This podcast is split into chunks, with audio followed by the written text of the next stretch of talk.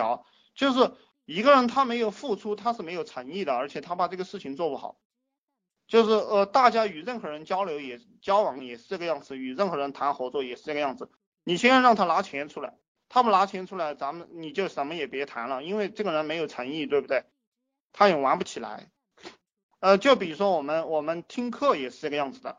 呃，你像我这些东西啊，我拿出去免费讲，拿出去免费讲的话，这些人他还要骂我，就是他他会他会觉得没用，然后他还会反驳我。我有精力跟你两个成天反驳过来反驳过去的吧？我没有这个精力，对不对？我我们讲东西，我们谈讨论东西，就是说你觉得有用你就拿去用，对不对？你觉得没用，你把它修改成有用的，你拿去用，这就是我的一个观念。我不跟你两个争论的，呃，所以说免费的话就会出现这些人，而且这些人他也学不懂，就学东西要有诚心的。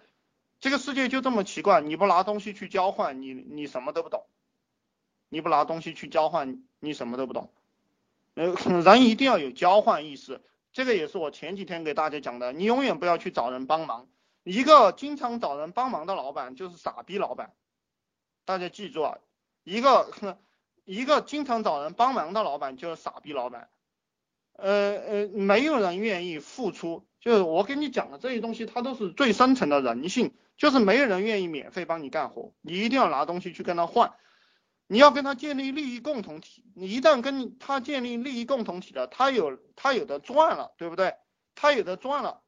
比如说我我叫一个人，我说你帮我管几个人，你帮我管管四五个人呢，这四五个人出的成绩就给你抽百分之十、百分之二十的提成，对不对？